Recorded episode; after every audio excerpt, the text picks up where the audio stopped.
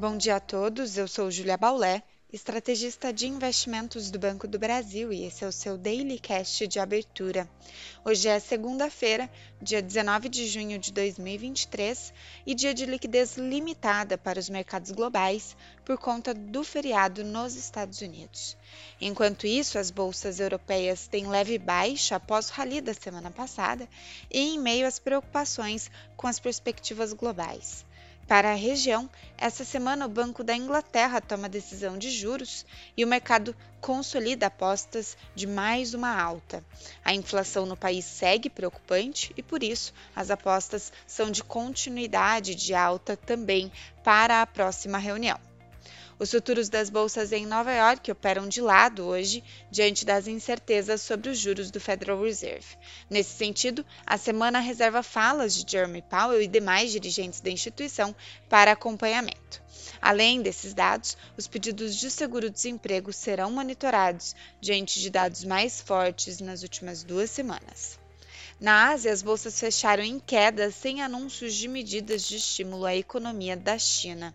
Na sexta-feira, uma reunião do Conselho Estatal Chinês terminou sem avanços e contrariou as expectativas de adoção de incentivos direcionados, em especial para o setor imobiliário.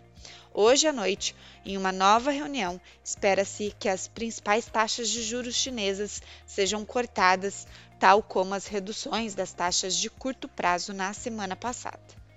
No Brasil, na sexta-feira, o índice Ibovespa fechou com recuo de 0,39% aos 118.758 pontos, apenas a segunda queda do índice em todo o mês de junho.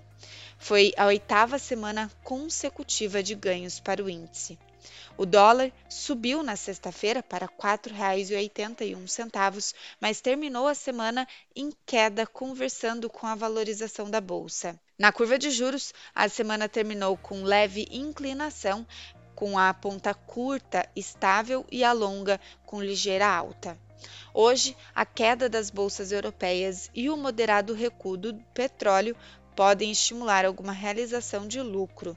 Além disso, com a agenda esvaziada para o dia e sem Nova York, a tendência é de liquidez limitada, com baixo volume de negócios na bolsa e também nos juros e câmbio. No câmbio, inclusive, o dólar segue mais forte ante moedas pares e opera também em alta na comparação com moedas de países emergentes.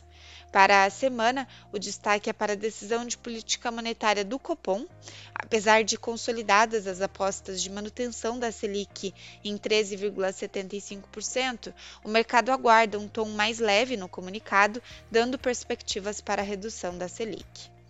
Além desse evento, os investidores acompanham a votação do arcabouço fiscal no Senado, que está agendada para essa semana. Ficamos por aqui, um bom dia a todos e até a próxima!